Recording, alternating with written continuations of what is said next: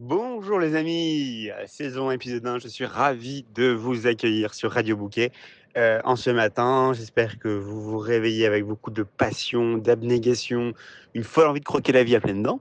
Euh, de notre côté, nous sommes à Romorantin, à petite ville considérée que pratiquement comme la capitale de la Sologne. hein. Et si nous sommes là, c'est pas par hasard, c'est pas par hasard, bien évidemment.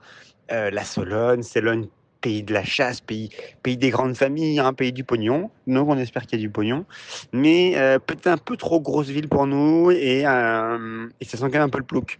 Donc on n'est pas, on n'est pas serein, serein. Euh, affaire à suivre.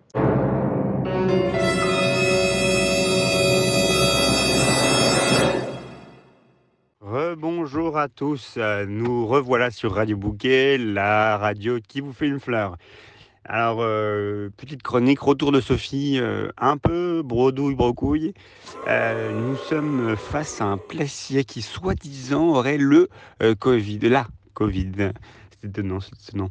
Euh, la Covid, il ferait un test, personne ne sait. Bah, il est, il est soi-disant en cours de test. Il faudrait appeler la mairie à 8h30. Personne ne sait si on peut s'installer. Deux options. On attend, on appelle la mairie. On n'y croit pas, mais on attend.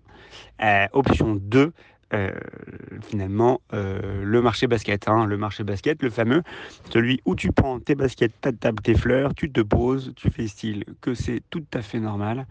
Voilà, après, nous sommes face à, des Solognos. hein, des, le Solognac, euh, il est un peu rustre. hein, donc voilà.